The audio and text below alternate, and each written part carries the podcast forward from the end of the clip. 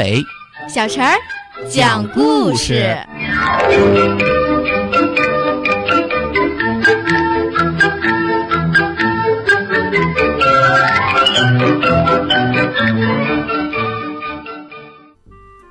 请听故事：走上河岸的鸭嘴兽五。走进野蒿丛没多久，忽然，一个熟悉的声音传到小鸭嘴兽耳中：“孩子，你怎么出来了？多危险呀！”循声望去，小鸭嘴兽看到妈妈正穿过野蒿向它走来。妈妈，小鸭嘴兽呼喊着，跑到妈妈身边，把野鸭介绍给妈妈。鸭嘴兽妈妈谢过野鸭后。对小鸭嘴兽说：“本想找些蚯蚓给你吃，唉，没想到蚯蚓都被人挖走了，到现在也没找到一条，你一定饿坏了吧？来，先吃奶吧。”说完，鸭嘴兽妈妈仰躺在地上，小鸭嘴兽趴在妈妈的肚子上吮吸起来。你们这是？野鸭看着鸭嘴兽母子的举动，有些不解。好奇的问：“小鸭嘴兽不是卵生的吗？哎，怎么还吃奶呢？”鸭嘴兽妈妈说：“我们祖祖辈辈都是这样的。虽然我们是卵生的，但不是鸟类，所以要吃奶。”野鸭说：“这么说，你们是兽类了？兽类才吃奶呀？”鸭嘴兽妈妈说：“在动物分类学上，人们把我们叫做原兽类。”还有的把我们叫做单孔类卵生哺乳动物。嗯，太深奥了。野鸭问：“单孔类是哪一类呢？”鸭嘴兽妈妈说：“是处于爬虫类，是处于爬虫类动物与哺乳类动物中间的一种动物。”哦，我说你给孩子喂奶的方式跟熊妈妈他们不一样呢。鸭嘴兽妈妈说。是呀，我们虽然是爬虫类动物进步，但尚未进化到哺乳类动物。你看，我们没有乳房和乳头，只是在腹部两侧分泌乳汁，孩子只好伏在妈妈的腹部舔食奶水。这时候，吃饱了的小鸭嘴兽已经到一边玩去了。野鸭说：“鸭嘴兽妈妈，快带孩子回家吧。”如果你被猎人碰到，他们会把你当野鸭带回去烤着吃了。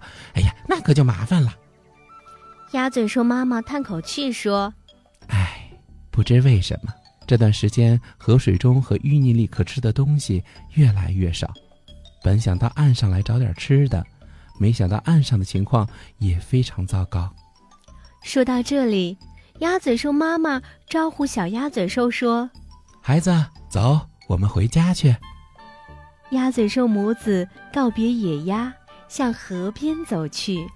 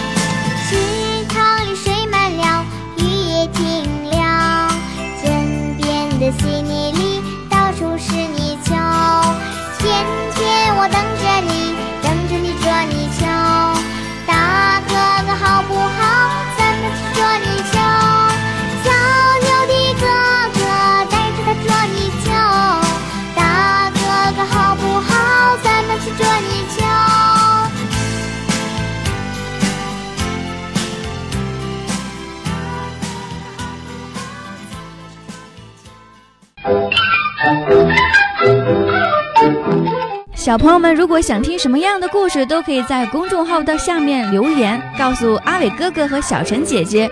蜻蜓用户也可以通过微博来告诉我们微博成微暖就可以来找到告诉我们吧。